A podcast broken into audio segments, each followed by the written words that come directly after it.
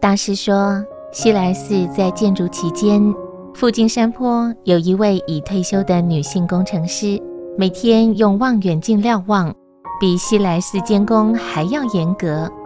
只要其中多一根柱子或油漆颜色稍微不同，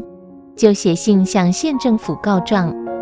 西来寺落成后，他又费心观察每天有多少人在西来寺进进出出，其告密函多达二百多封。